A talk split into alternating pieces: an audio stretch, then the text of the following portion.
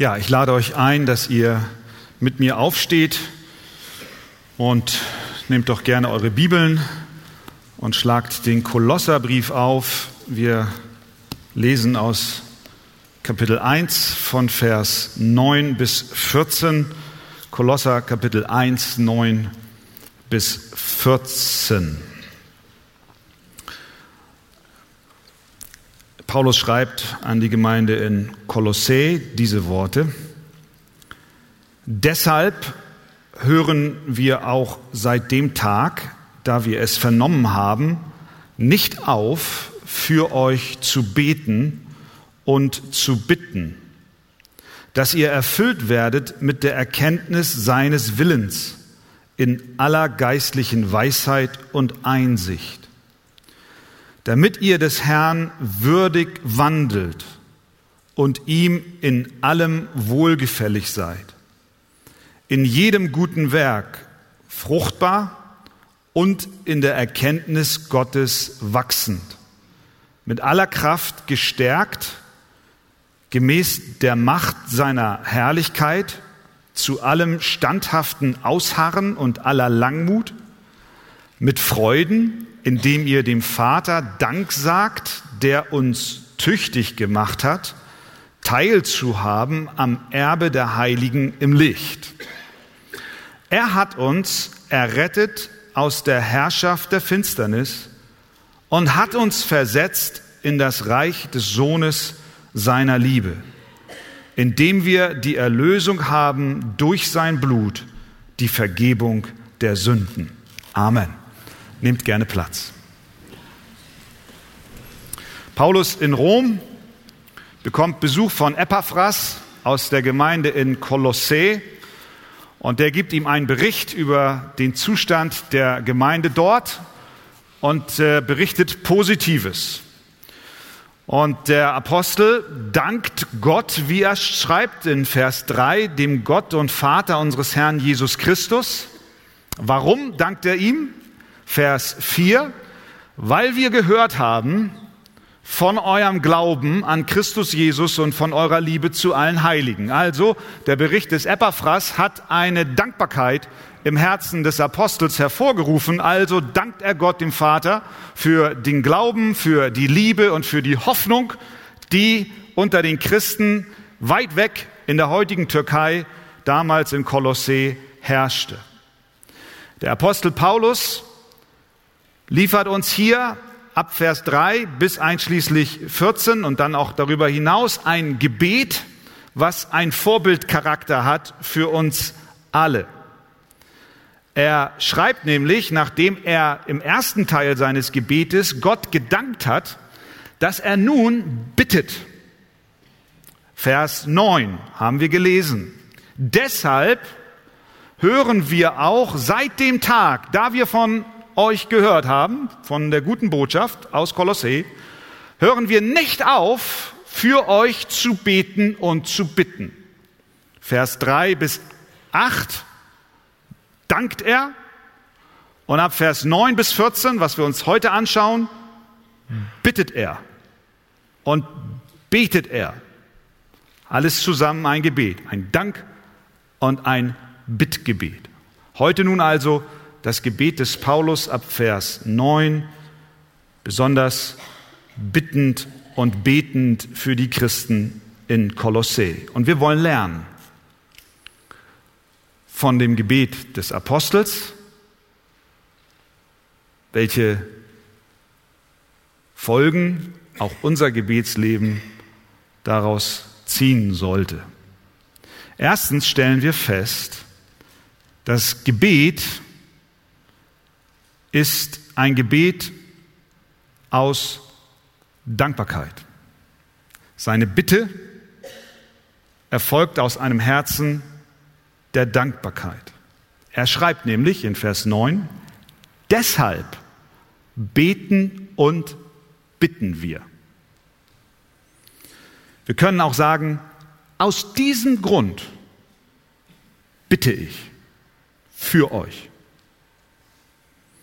Das heißt, die Botschaft, die er von Epaphras gehört hat, was Gott Großes unter den Gläubigen in Kolossee getan hat, hat sein Herz voller Dankbarkeit werden lassen und aus diesem Herzen der Dankbarkeit fängt er an zu bitten.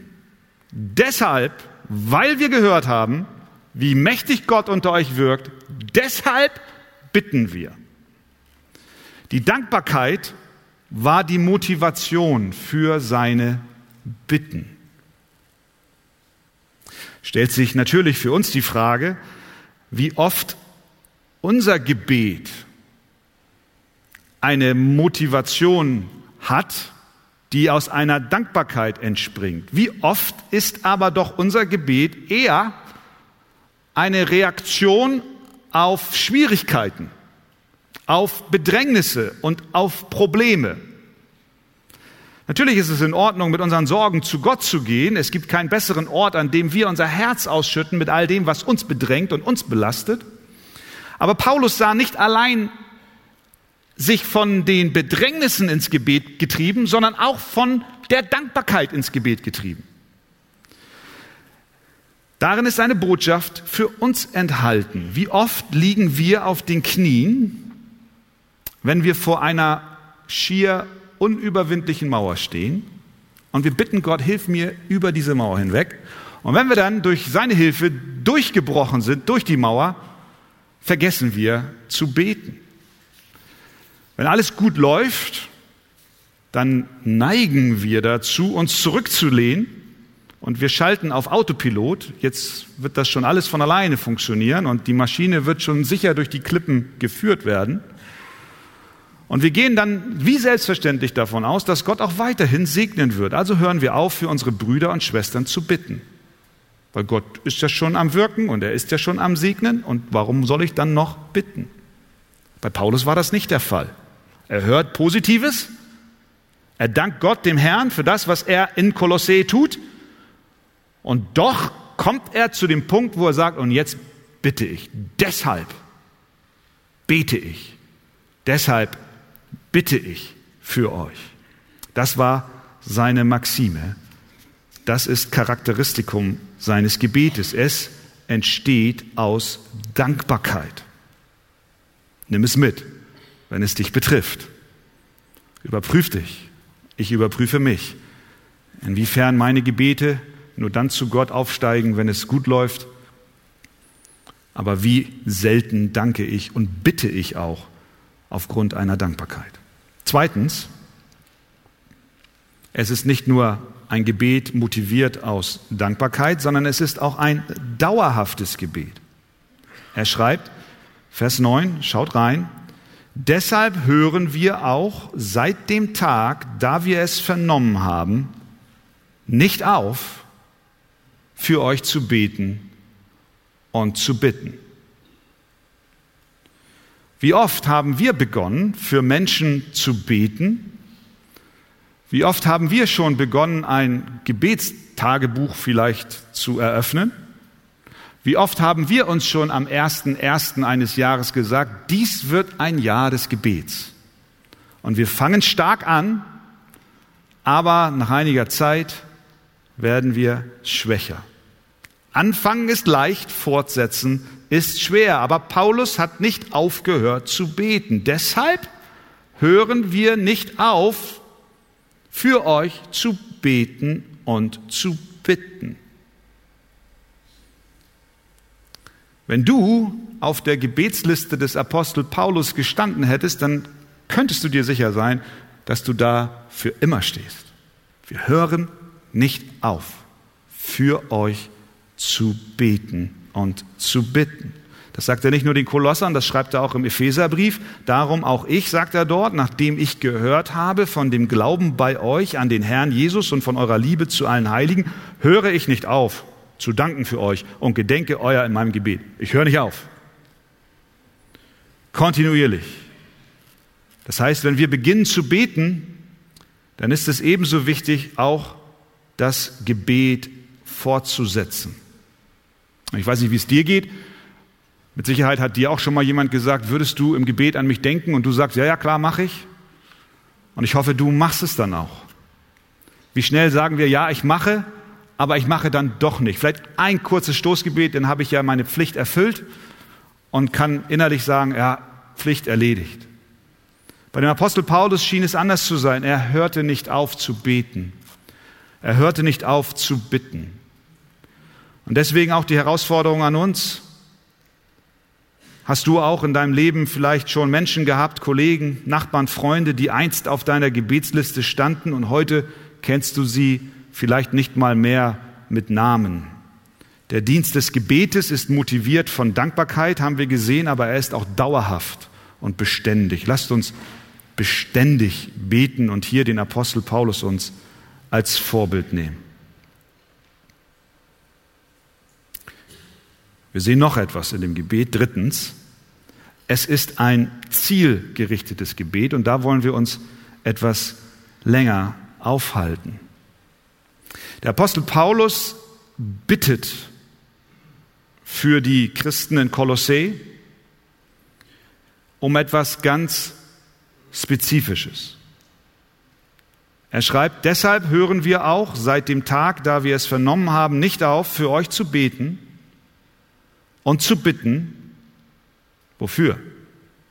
Dass ihr erfüllt werdet mit der Erkenntnis seines Willens. Er geht davon aus, dass der Wille Gottes für alle Christen in Kolossee verfügbar ist. Die Erkenntnis Gottes ist zugänglich für jeden, denn sonst würde Paulus nicht darum beten.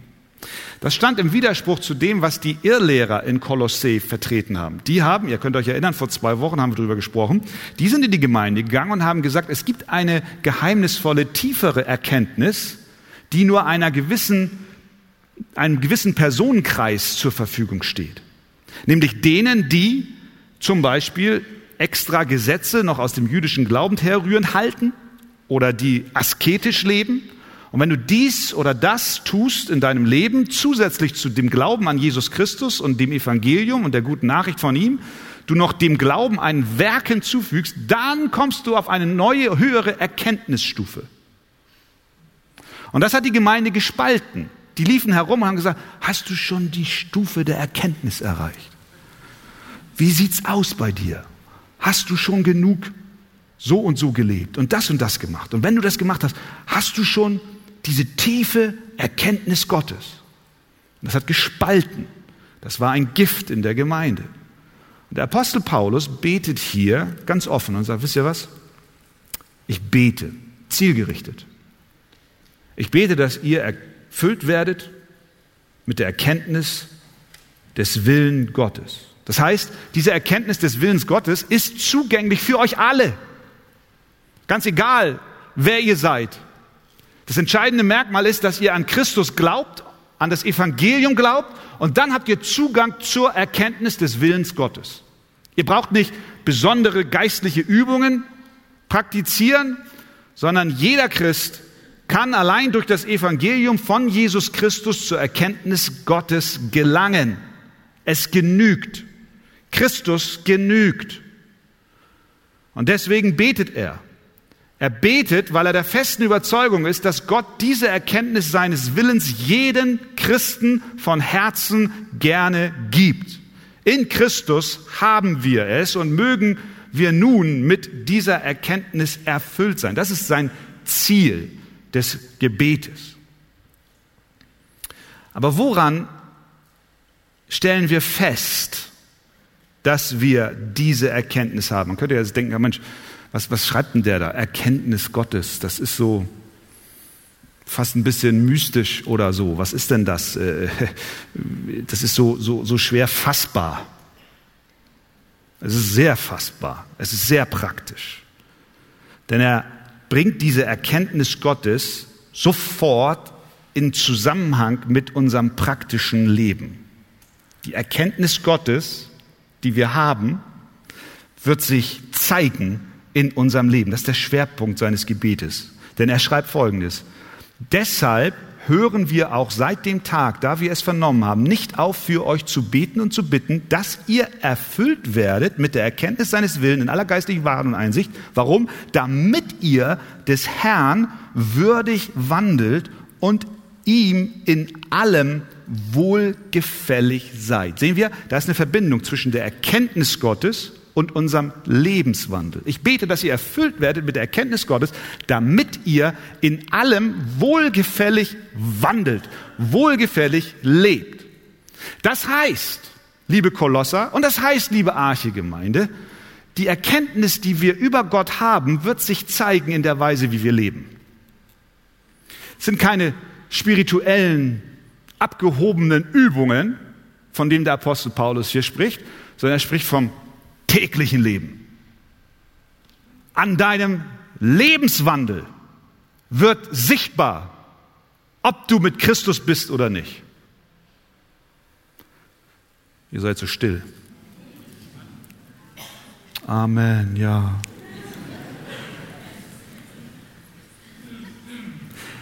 Das ist wichtig. Es geht hier nicht um geheime, geheime Erkenntnisstufen, nicht um eine besondere Spiritualität. Ich sage euch, das war nicht nur eine Frage in Kolossä, das ist auch für die Kirche des 21. Jahrhunderts ganz wichtig. Wir brauchen, das ist, das ist die Botschaft des Kolosserbriefes.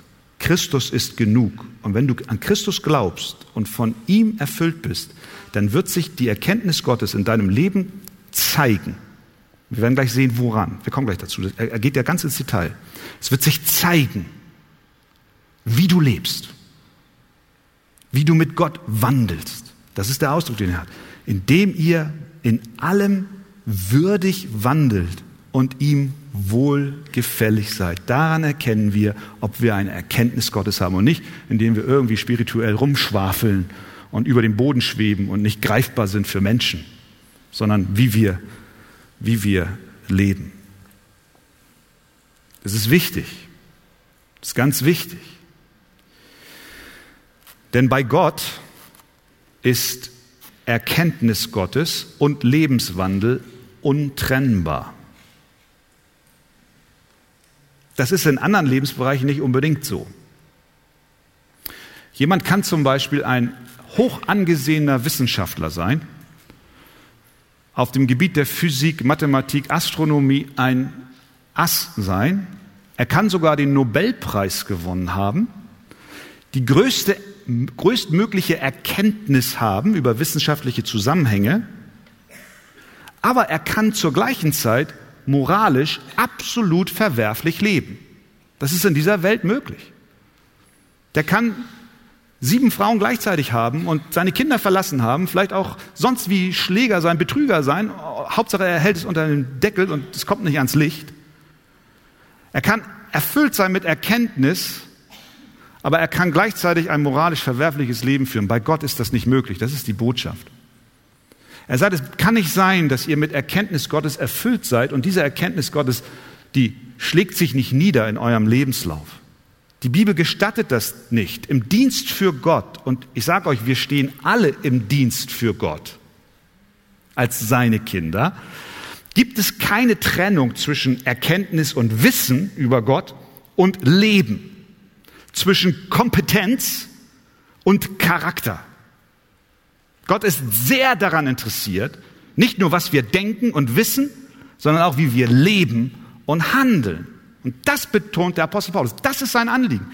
Ich bitte, dass ihr erfüllt werdet mit aller Erkenntnis. Und dass diese Erkenntnis euch in einen Lebenswandel führt, der Gott alle Zeit, alle Zeit wohlgefällig ist.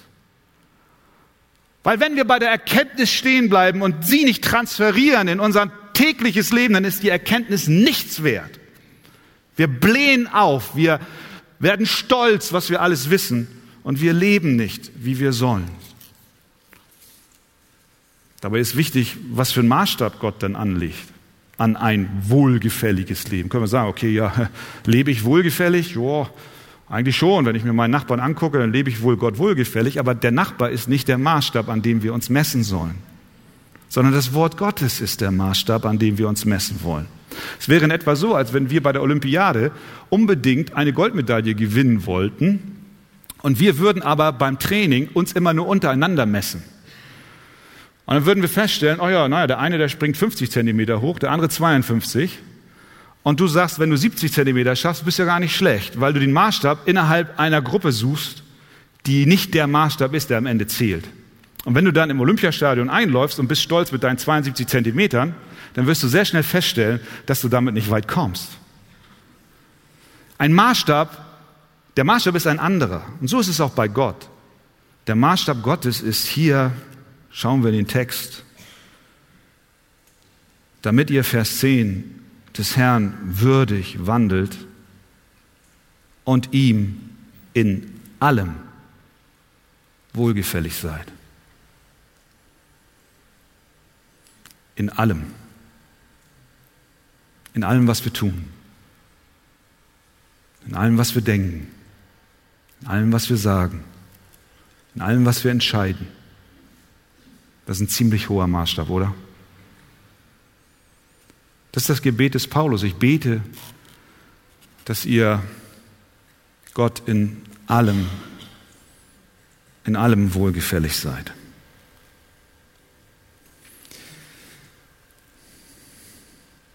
Was sind die Merkmale eines Gott wohlgefälligen Lebens? Das ist ja jetzt die Frage. Er gibt uns Hinweise. A. Ein Gott wohlgefälliges Leben ist ein Leben, das in jedem guten Werk fruchtbar ist. Vers 10 damit ihr des Herrn würdig wandelt und ihm in allem wohlgefällig seid. Doppelpunkt. In jedem guten Werk fruchtbar. Ah, da haben wir einen Hinweis. Ein Gott wohlgefälliges Leben heißt auch gute Werke tun. Jetzt denkt der eine oder andere vielleicht, oh, ich denke, das ist alles allein aus Gnade und nur Werke, äh, nur Glaube und so. Ist das hier nicht irgendwie ein Widerspruch zu der Gesamtaussage der Bibel? Nein, nein, nein, ist nicht. Wir müssen unterscheiden, was für Werke wir meinen. Wenn die Bibel von guten Werken spricht, dann sind das nicht gute Werke, die uns retten. Dann sind das nicht gute Werke, die uns vor Gott gerecht sein lassen, wie vielleicht viele Menschen, die nicht an Christus glauben, denken, es sei so. Wenn ich einer alten Oma über die Straße helfe, habe ich ein gutes Werk getan. Und wenn ich das siebenmal am Tag tue, dann habe ich genug Punkte bei Gott gesammelt und dann bin ich gerecht vor ihm. Und dann kann er, wenn ich eines Tages vor ihm stehe, mir nichts vorwerfen. Ich habe ja immer gut, gut gehandelt. Diese Werke sind nichtig. Denn vor Gott bestehst du alleine nur durch den Glauben an Jesus Christus, der für dich stellvertretend das erreicht hat, was du nicht in der Lage zu tun warst, nämlich er war gehorsam und er hat nie gesündigt. Und wenn du im Glauben an Jesus Christus dich ihm zuwendest und sagst, Herr, vergib mir meine Schuld, dann wird dir seine Gerechtigkeit, die er erworben hat, zugerechnet und dann bedarf es keines Werkes mehr. Du bist errettet allein aus Gnade durch den Glauben, ohne Werke, damit sich kein Fleisch rühme. Aber der Vers in Epheser, den ich gerade zitiert habe, geht weiter. Denn wir sind seine Schöpfung, erschaffen in Christus Jesus zu guten Werken, die Gott zuvor bereitet hat, damit wir in ihnen wandeln sollen. Also, die Basis unseres Glaubens sind nicht gute Werke, sondern allein die Gnade und der Glaube. Und wenn wir das tun und Christus vertrauen, dann werden wir als Folge unseres Glaubens gute Werke tun. Ein Christ tut gute Werke. Kannst du Amen sagen? Amen. Ein Christ tut gute Werke. Das Schöne ist, es sind Werke, die Gott zuvor bereitet hat. Es sind Werke, die er schon vororganisiert hat. Er hat Vorkehrungen getroffen, damit ich ein Leben führe, das ihm wohlgefällig ist. Sehen wir das? Er, er sagt, ich möchte, dass ihr erfüllt werdet mit der Erkenntnis Gottes und dass ihr würdig wandelt. Und das würdig wandeln alle Zeit heißt, dass ich gute Werke tue. Und gleichzeitig sagt die Bibel mir, die guten Werke, die ich tue, die tue ich nicht aus meiner Kraft heraus, sondern die hat Gott schon zuvor bereitet, dass ich sie tun soll. Mit anderen Worten, Es ist nicht ein auf dich allein zurückgeworfen sein, dass du in eigener Kraft gute Werke machst, sondern du darfst und du sollst die guten Werke tun, die Gott schon zuvor bereitet hat. Er trifft Vorkehrungen für die guten Werke, in denen wir fruchtbar sein sollen. Und tatsächlich, Jesus spricht davon, so soll euer Licht leuchten vor den Leuten, dass, dass sie eure guten Werke sehen und euren Vater im Himmel preisen. Matthäus 5, 16. Oder der Apostel Paulus, den Korinthern, als es darum ging, Geld zu spenden, hat er gesagt, äh, Timotheus hat gesagt, ihr Reichen in der jetzigen Weltzeit, ihr sollt nicht hochmütig sein und nicht eure Hoffnung auf Reichtum setzen, sondern auf den lebendigen Gott. Die Reichen sollen Gutes tun, reich werden an guten Werken, freigebig sein, bereit sein, mit anderen zu teilen, damit sie das ewige Leben ergreifen und so für sich selbst eine gute Grundlage für die Zukunft sammeln. Mit anderen Worten, Gott wohlgefällig wandeln, als Ausdruck der Erkenntnis Gottes. Alle Zeit heißt, in jedem guten Werk fruchtbar zu sein. Das heißt, wenn du also in der kommenden Woche auf der Arbeit bist, ist ganz praktisch, und dich fragst, ob du deinem Kollegen Kaffee kochen sollst und du innerlich sagst, nee, den soll er sich mal selber holen, dann denke daran, Frucht bringen in jedem guten Werk. Nicht als Basis deiner Rettung, dass du besser vor Gott stehst, haben wir geklärt. Aber doch als ein Zeichen eines veränderten Herzens. Denn damals, als du noch nicht mit Gott gegangen bist, da hättest du niemals im Traum daran gedacht, deinem Kollegen Kaffee zu bringen. Seitdem du aber mit Gott lebst und ihm plötzlich immer Kaffee bringst, fragt er sich, was ist mit dir passiert? Ja, dann sagst du, Halleluja. Ich bin verändert. Ich diene Gott indem ich, indem ich gute Werke tue. Das heißt, wenn du den Rasen mähst in der nächsten Woche und wenn du die Windeln wechselst deines Kindes und niemand sieht es, du den Abwasch machst, die Geschirrspülmaschine einräumst und auch ausräumst,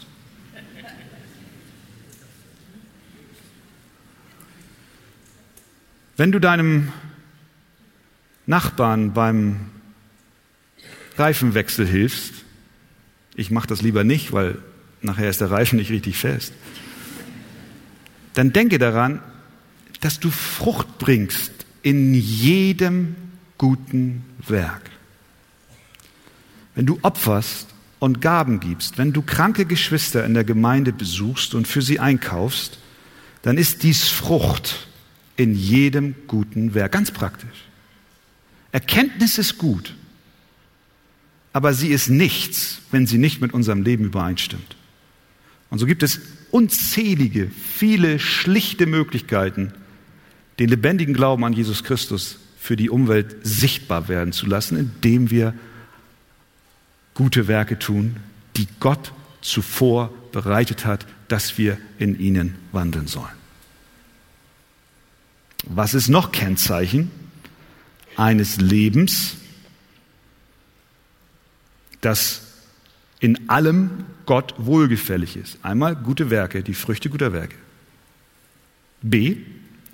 Es ist ein Leben, das kraftvoll geführt wird. Schaut in Vers 11. In jedem guten Werk, Vers 10, zweiter Teil, in jedem guten Werk fruchtbar, haben wir gesagt, und in der Erkenntnis Gottes wachsend. Wir haben darüber gesprochen, Erkenntnis und Werk muss mit Hand in Hand gehen. Und dann Vers 11. Mit aller Kraft gestärkt gemäß der Macht seiner Herrlichkeit, zu allem standhaften Ausharren und aller Langmut. Der Apostel Paulus bittet hier für die Kolosser, dass sie als ganz gewöhnlich schlichte Christen mit aller Kraft erfüllt werden. Kennzeichen eines Wandels mit Gott, ist, dass wir darüber uns bewusst sind, dass es dort eine Kraftquelle gibt, aus der heraus wir in unserem Alltag leben. Und diese Kraftquelle ist genauso wie die bei der Erkenntnis nicht nur einer bestimmten Gruppe in Kolossee vorgesehen und nicht nur einer Elite in der Arche, sondern dir, der du ein Kind Gottes bist. Er sagt, ich bete, dass ihr, die Gläubigen in Christus, in Kolossä, egal auf welchem geistlichen Stand ihr auch seid, ich bete, dass ihr fruchtbar seid, voller Erkenntnis und ich bete, dass ihr voller Kraft seid.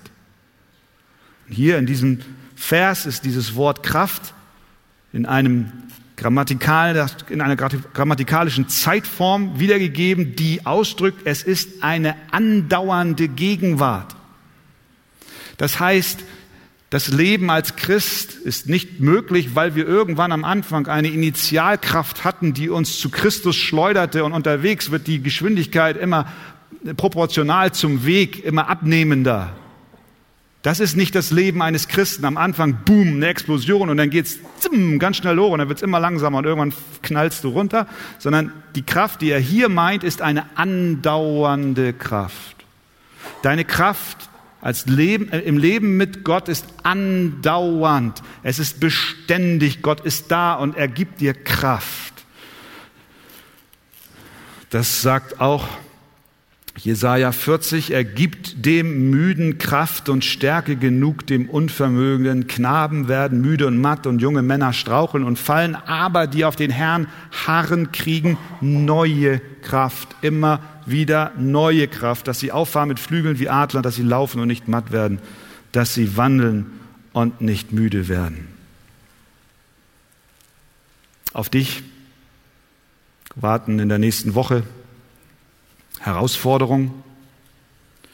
Und für dich fühlt es sich an wie mal wieder einer dieser Mount Everest, diese unüberbrückbaren Berge. Und du fragst dich, wie werde ich jemals mit dieser Herausforderung, mit diesem Problem fertig?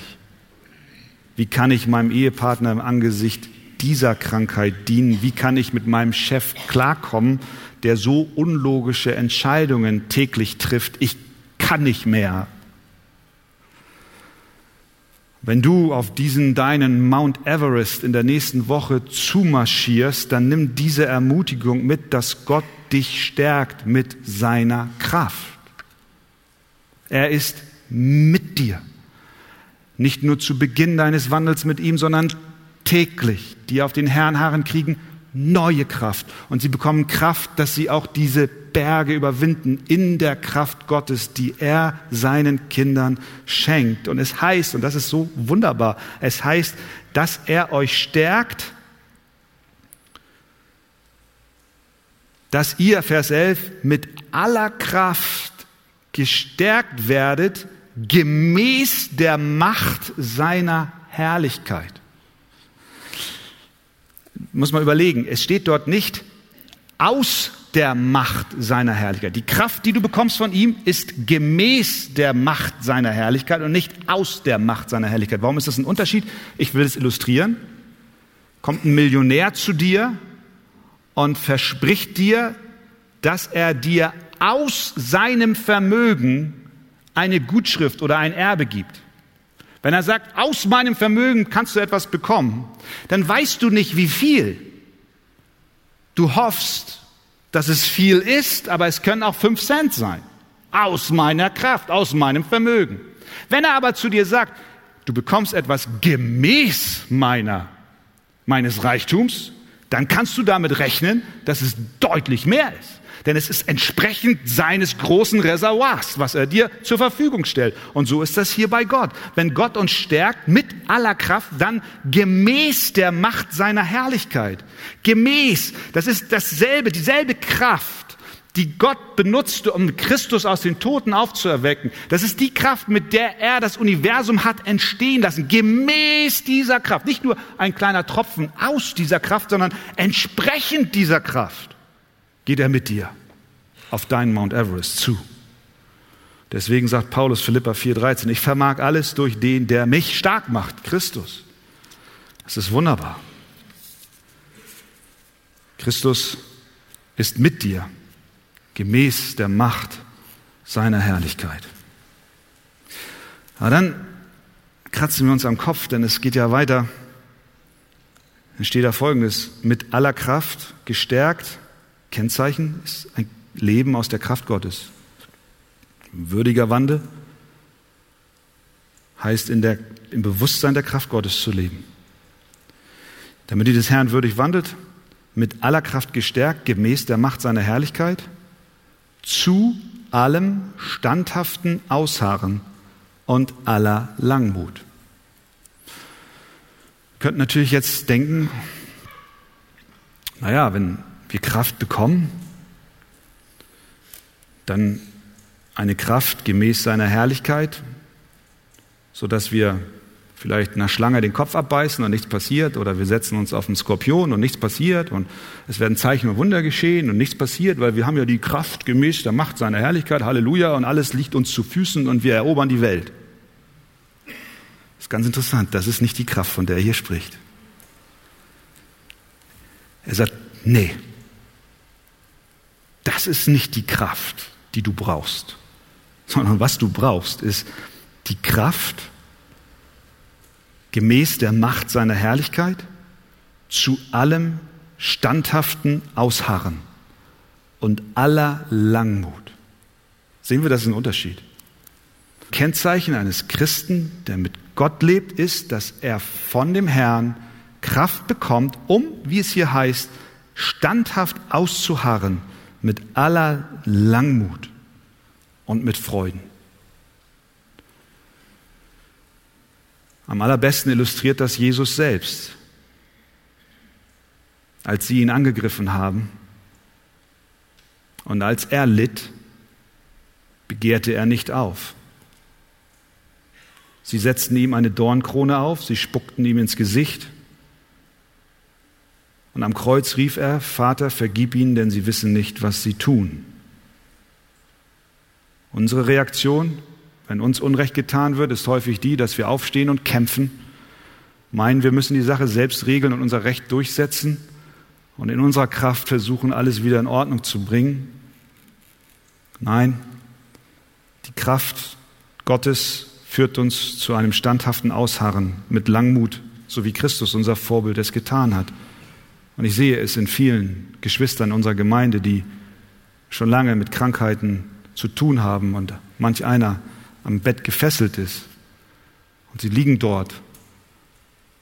Und sie können es nur ertragen aufgrund der Macht und Kraft Gottes, die ihnen Ausharren und Langmut schenkt. Selig sind die Sanftmütigen, denn sie werden das Erdreich besitzen.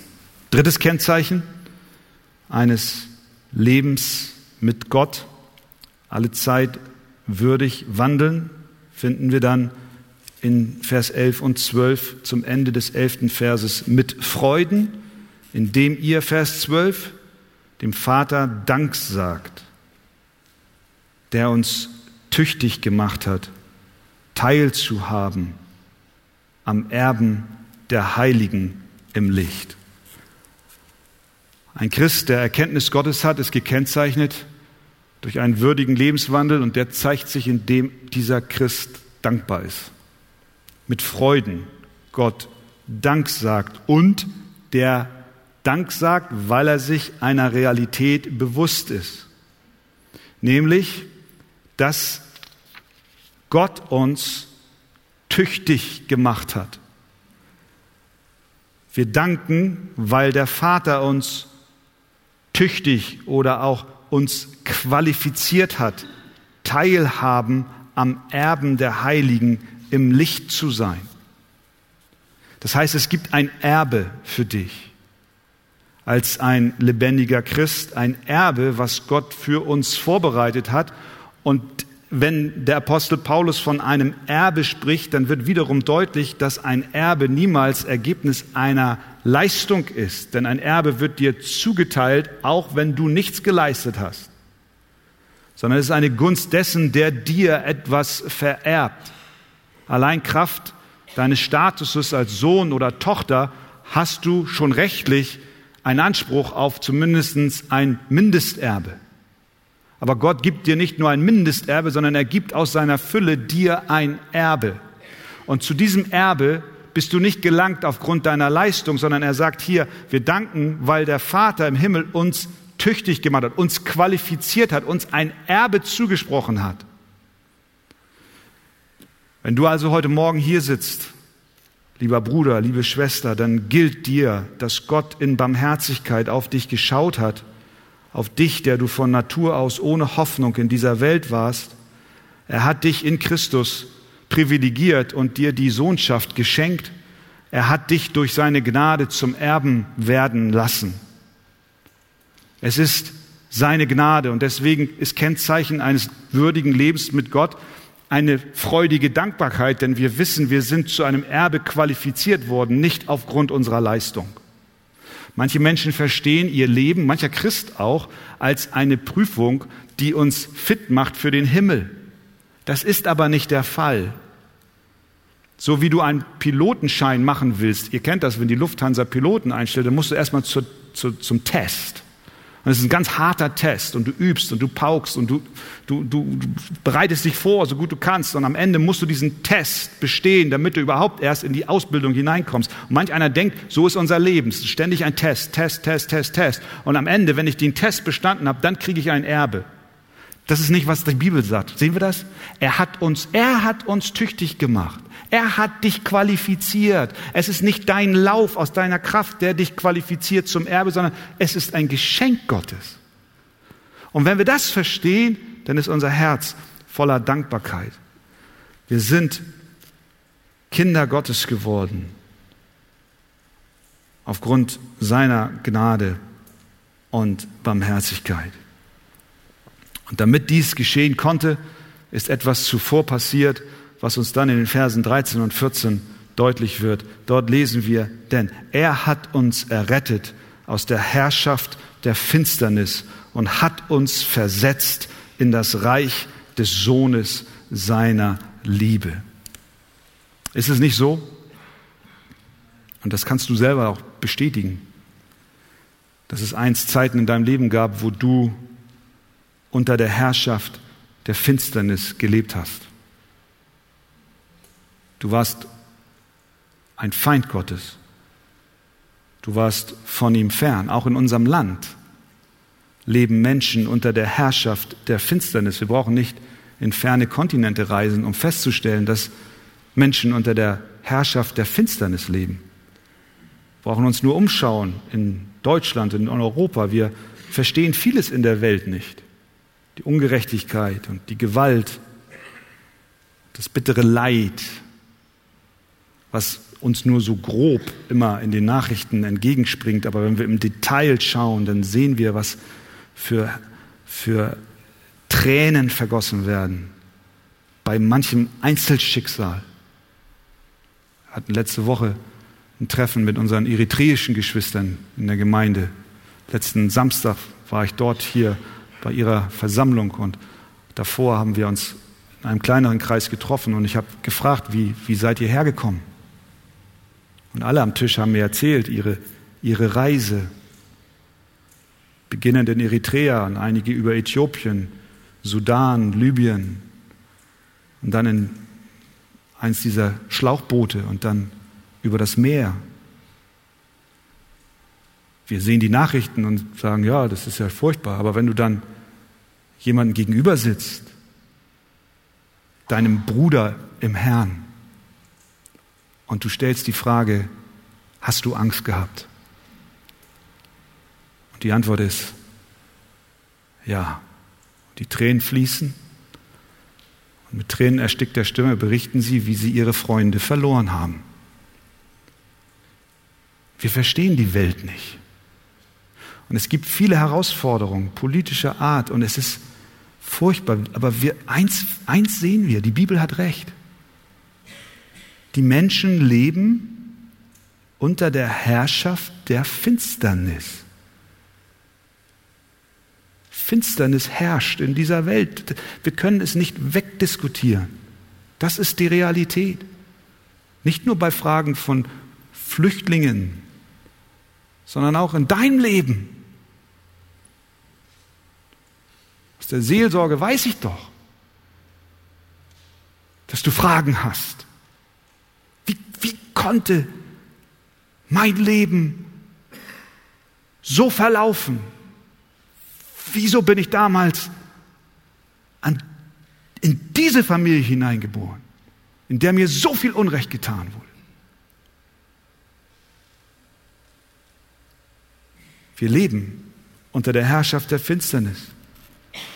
Aber da hört der Vers nicht auf denn er hat uns errettet aus der Herrschaft der Finsternis.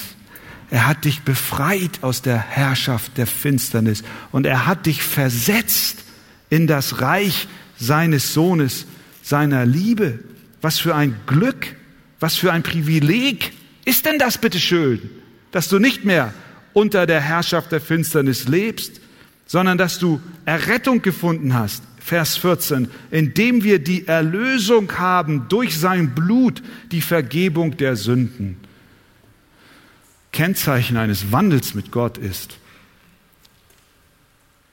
das Wissen, ich bin von Gott tüchtig gemacht und ich lebe jetzt ein Leben nicht mehr unter der Herrschaft der Finsternis, sondern ich wurde erlöst durch das Blut Jesu Christi zur Vergebung meiner Sünden. Hast du das erlebt? Das ist die entscheidende Frage heute Morgen für dich. Hast du das erlebt? Bist du in dieser Form ein Kind Gottes? Wenn nicht, wende dich Gott zu. Bitte ihm, dass er dir begegnet, deine Schuld vergibt und dich neu macht. Und all die anderen, die schon mit Christus leben, mögen wir aus diesem Text mit in die Woche nehmen. Wir wollen ein Leben führen, würdig des Herrn. Und fruchtbar sein in guten Werken. Uns der Kraft bewusst sein, die er uns schenkt. Und ihm danken, denn er hat uns errettet aus der Herrschaft der Finsternis und uns neu gemacht. Amen.